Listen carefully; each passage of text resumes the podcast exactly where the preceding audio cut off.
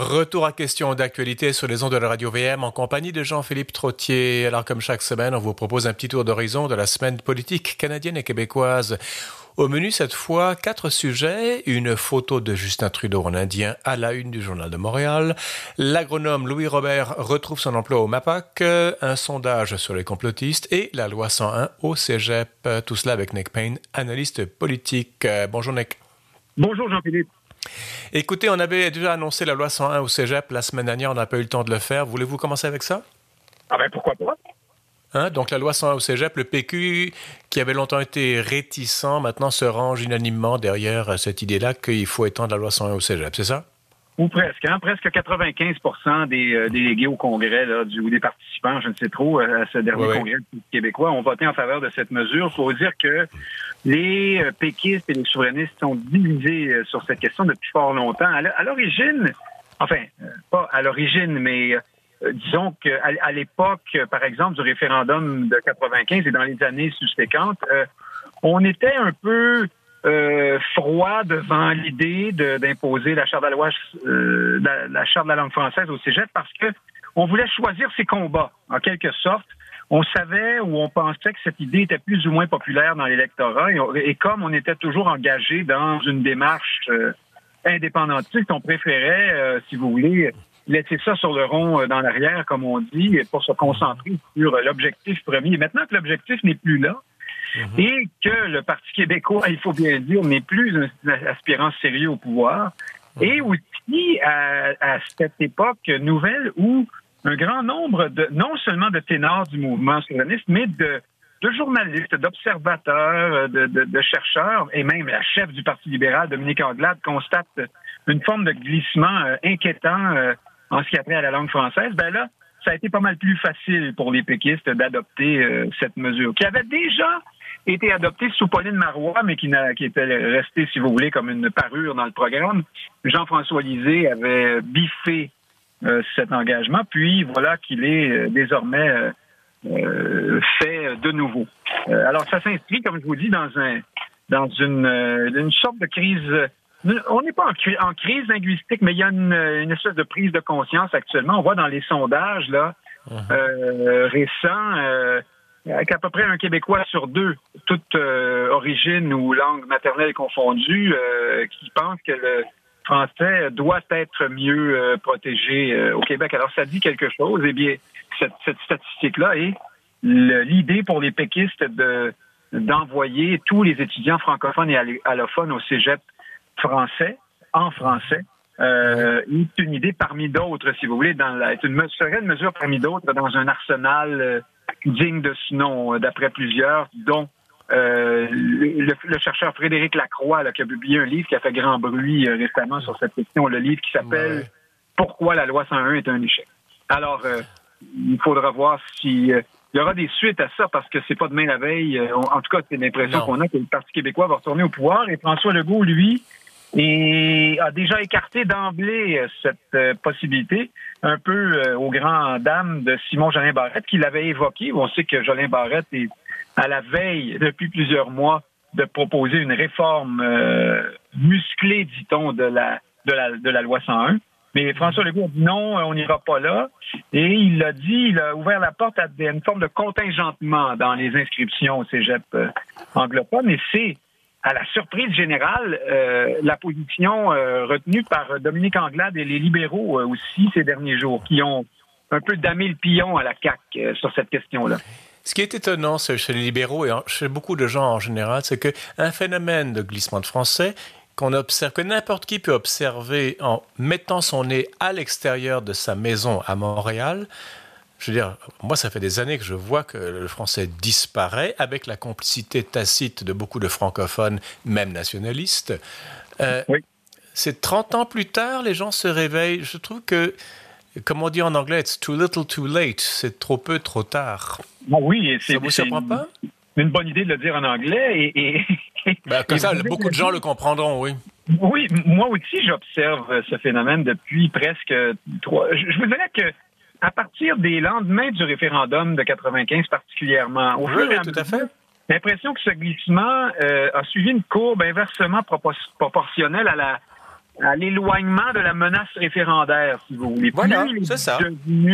on imposait le respect. Même si le Québec n'est pas indépendant, il ne l'était pas. Le, simple fait que cette possibilité soit très réelle, euh, nous, euh, déjà, euh, les allophones et les anglophones portaient un regard différent sur nous et une, un respect différent à notre langue, mais aussi nous portions un regard, un regard différent sur nous-mêmes, en quelque sorte. Nous étions plus attachés, plus à, la défense de notre langue, plus, plus confiants et, et euh, nous avions l'impression de, de, mériter une telle chose que la pérennité euh, culturelle et, linguistique. Et aujourd'hui, on a l'impression que cette euh, espèce de fibre de fierté nationale a ramolli quelque peu.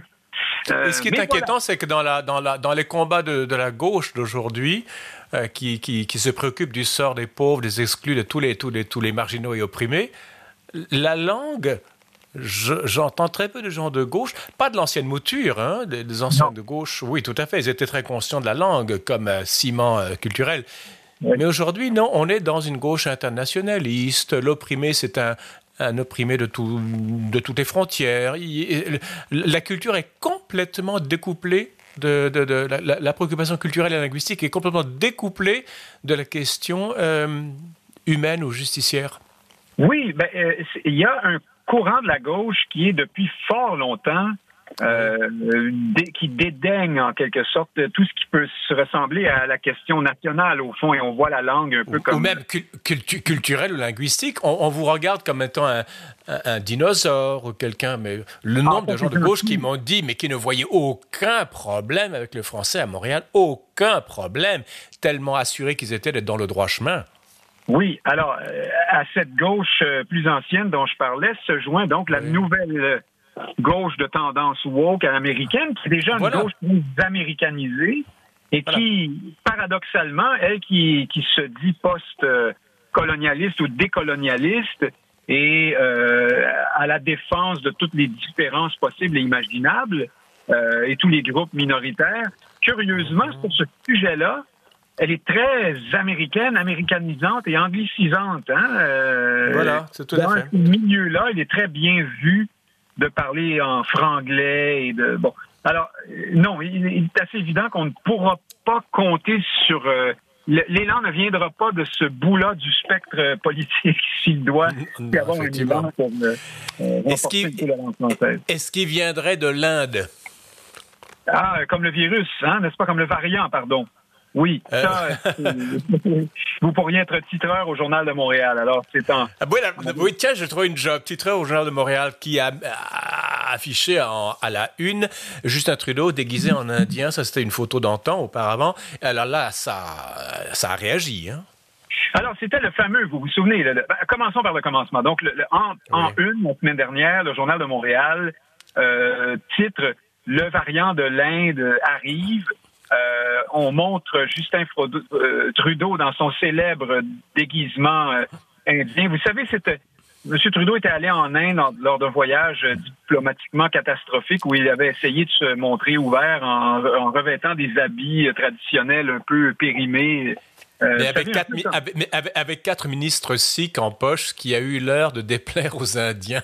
Aussi, oui, oui. Et un peu à la, à la manière des vous savez, les Dupont dans Tintin qui veulent passer inaperçus et s'habillent en matelot pour embarquer sur un paquebot, mais ils sont dans un Bon. Oui, oui, oui. Alors, bon. Alors, la, une du Journal de Montréal, mais assez, euh, à mon avis, euh, de façon plutôt à droite, euh, en parallèle, donc, cette histoire de variants et la nécessité possible de devoir se protéger ou prendre certaines mesures en ce qui a trait aux frontières vis-à-vis de l'Inde. et, et, justement, le sous-titre, c'est euh, alors, euh, Justin, euh, est-ce qu'on coupe les liens avec l'Inde rapidement cette fois-ci? En référence, bien sûr, aux valses, hésitations et tergiversations qui ont marqué le début de la pandémie pour Justin Trudeau, qui hésitait à fermer les, frontières pour des raisons idéologiques, pas en vertu pour, ne pas pour ne pas discriminer contre les Chinois. Oui, alors la proverbiale et souvent caricaturale ouverture au monde de Justin Trudeau, qui était ici symbolisée donc en une du journal par son costume un peu ridicule. Bon, mhm. alors, est-ce que selon vous, ce que je viens de vous dire, est une moquerie à l'endroit des Indiens ou incite à la la discrimination ou à la haine, à, l'indophobie, j'allais dire? Ou à la ou sinon à la trudophobie, parce que le variant indien, c'est le variant, c'est peut-être Justin. C'est peut-être. Il y a, des, il y a des gens qui se posaient cette question. Alors ça, je pourrais bien l'entendre, mais c'est pas la réaction. Euh, alors Jean-Philippe, franchement, générale, hein, dans toute la classe ah. politique. Euh, la classe médiatique, euh, un éditorial notamment de Rima El Khoury dans la presse qui accuse le Journal de Montréal. Mais écoutez, c'est ouais, mais, c'est pas étonnant. Euh, Rima El Khoury, on la connaît. Ben, c'est la presse, c'est Rima El Khoury, donc toujours très... On ne se serait pas attendu à autre chose. Donc, accusation de xénophobie, de racisme, tout ce que vous voulez. C'est vraiment très curieux parce que la une en question se moquait de Justin Trudeau, par ailleurs, et non pas des Indiens, par ailleurs, depuis plusieurs semaines, on parle sans cesse du variant britannique, le variant brésilien, le variant euh, que sais-je. Personne euh, s'est levé pour dire mais quelle horreur, quelle xénophobie à l'endroit des Britanniques ou des, Brésiliens. Euh, pourquoi au juste avec les Indiens c'est ce serait différent? On évoque le cas de nos concitoyens d'origine chinoise qui sont, semble-t-il, stigmatisés à certaines occasions depuis le début de la pandémie on, peut, peut pas dire virus chinois. Oui, euh, on dit pas virus chinois, mais bon, euh, évidemment parce que euh, ce virus origine de, Chine, semble-t-il. Mais j'ai deux, deux, deux remarques là-dessus. D'abord, premièrement, Jean-Philippe, si nous avons une certaine réticence parfois malvenue, j'en dis qu'on vient pas, à l'endroit des Chinois, est-ce que c'est parce que nous parlons de la pandémie ou parce que déjà, d'entrée de jeu, la Chine occupe dans notre imaginaire collectif le, la place de cette espèce de, puissance euh, émergente, dangereuse, euh, un peu totalitaire. Vous voyez? Euh, un, peu? Oui, ben, voyez-vous? Alors peut-être qu'il y a quand même un peu de ça. Alors, tout ça pour dire que, à mon, à mon avis, Jean-Philippe, la raison pour laquelle on s'insurge à ce point à propos d'une xénophobie inexistante du Journal de Montréal, c'est, d'après moi, parce que on est dans l'ère du temps, on est dans cette époque de racialisation et d'hyper, euh, pour ne pas dire paranoïa, mais sensibilité sur ces questions-là. Et l'observateur moyen doit probablement penser que, le, par exemple, le phénomène euh, de la haine des Chinois est déjà très, très, très répandu au Québec et que c'est un problème endémique et que là, uh-huh. il suffirait de n'importe quel signal, même subliminal, pour que soudainement les Québécois tombent à bras raccourcis sur les Indiens. Je trouve tout ça franchement ridicule. Euh, on n'a pas à penser que les Québécois, nous n'avons pas une histoire de racisme euh, exacerbé comme ça. Je comprends bien que peut-être que deux ou trois euh, pignoufs et quatre tondus feront quelques blagues sur les Indiens, mais franchement, Jean-Philippe, vu l'équilibre des forces en présence, l'Inde contre le Québec, je ne m'inquiète pas trop pour l'amour-propre et l'ego des Indiens, même ceux qui sont nos concitoyens ici même chez nous. Et tout le monde sait que chaque Indien en Inde, ils sont 1,3 milliard millions, quand ils ne sont pas atteints tragiquement par la COVID, lit euh, le journal de Montréal.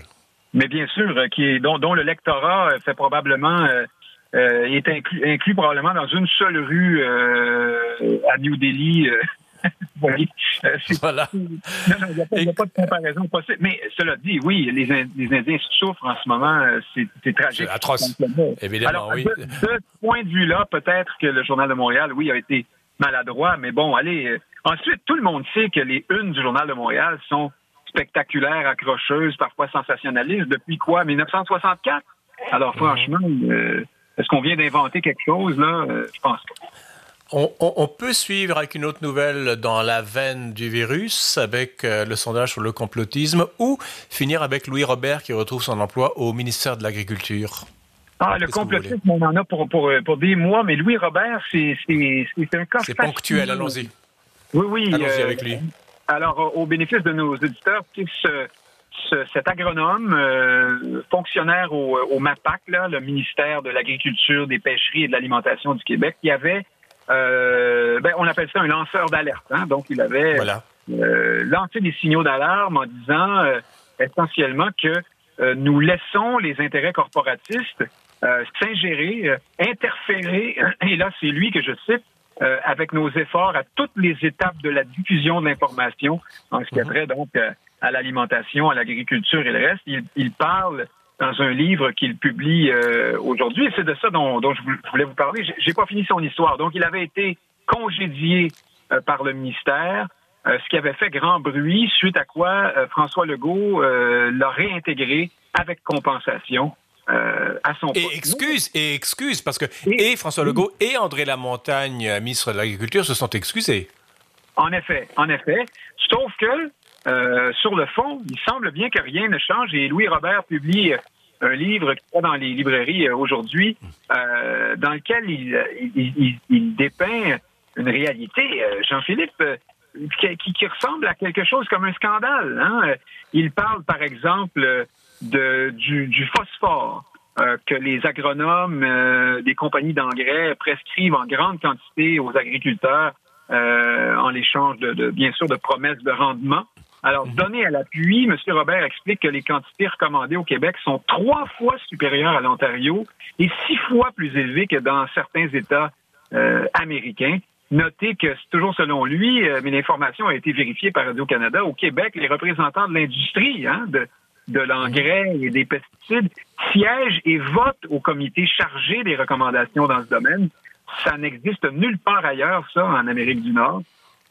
Monsieur Robert ne s'arrête pas là. Il parle aussi de son ordre, l'ordre des agronomes du Québec, qui, figurez-vous donc, refuse d'interdire à un agronome qui conseille des, des agriculteurs sur la question des pesticides ou des engrais d'être lui-même rémunéré par une entreprise qui en fabrique ou qui en distribue ou qui en vend. Vous voyez bien que ça n'a aucun bon sens. Euh, et, donc, à travers toutes ces données, c'est euh, l'exposition de ces, toutes ces situations, M. Robert nous montre qu'on est dans une sorte de, culture des années 50 euh, coloniale complètement dépassée dans ce domaine-là et qui est c'est inquiétant pour l'environnement et donc pour notre santé. on constate là qu'on n'est pas du tout protégé par ce ministère qui ne fait pas son travail de ce point de vue-là. Euh, alors voilà qui, est fort intéressant à mon point de vue. On peut comprendre qu'il était suspendu, enfin, ou euh, ben, mis sur la touche pendant six mois. Après 32 ans de bons et loyaux services, hein, euh, en, 30 secondes, parce qu'après on doit terminer. Oui, pardon, je vous ai perdu. Oui, on, a 30 secondes, ben, on a 20 secondes ah maintenant avant de terminer. Oui, Louis Robert a quand même été 32 ans au, ministère, donc c'est quand même pas, c'est pas le premier venu. Non, c'est pas le premier venu. Euh, il, euh, une autre anecdote. Il raconte cette conférence qu'il devait Très court. Oui, oui, euh, devant l'Association québécoise des spécialistes en sciences du sol. Son patron, à la dernière minute, lui a demandé de se désister parce que les, les compagnies d'engrais étaient inquiètes de ce qu'il allait dire voyez bien qu'il y a quelque chose qui cloche. Alors, tout ça renvoie, ça nous fait penser à notre gestion des, dans le secteur minier, par exemple, ou de la forêt. Nous sommes encore ici. Tout à fait. Nick, à suivre. Je suis désolé, je vous coupe la parole. On a de la publicité à placer. On vous retrouve dans une semaine? Tant qu'on ne vend pas des engrais. Oui, certainement. Allez, et on va pas parler engrais non plus. Allez, euh, c'est la fin de l'émission. Demain, débâcle vaccinal et perte du contrôle en plusieurs endroits et ensuite excès démocratique dans les projets de transport en commun électrique à la régie Daniel Fortin. Ici Jean-Philippe Trottier, je vous donne rendez-vous demain.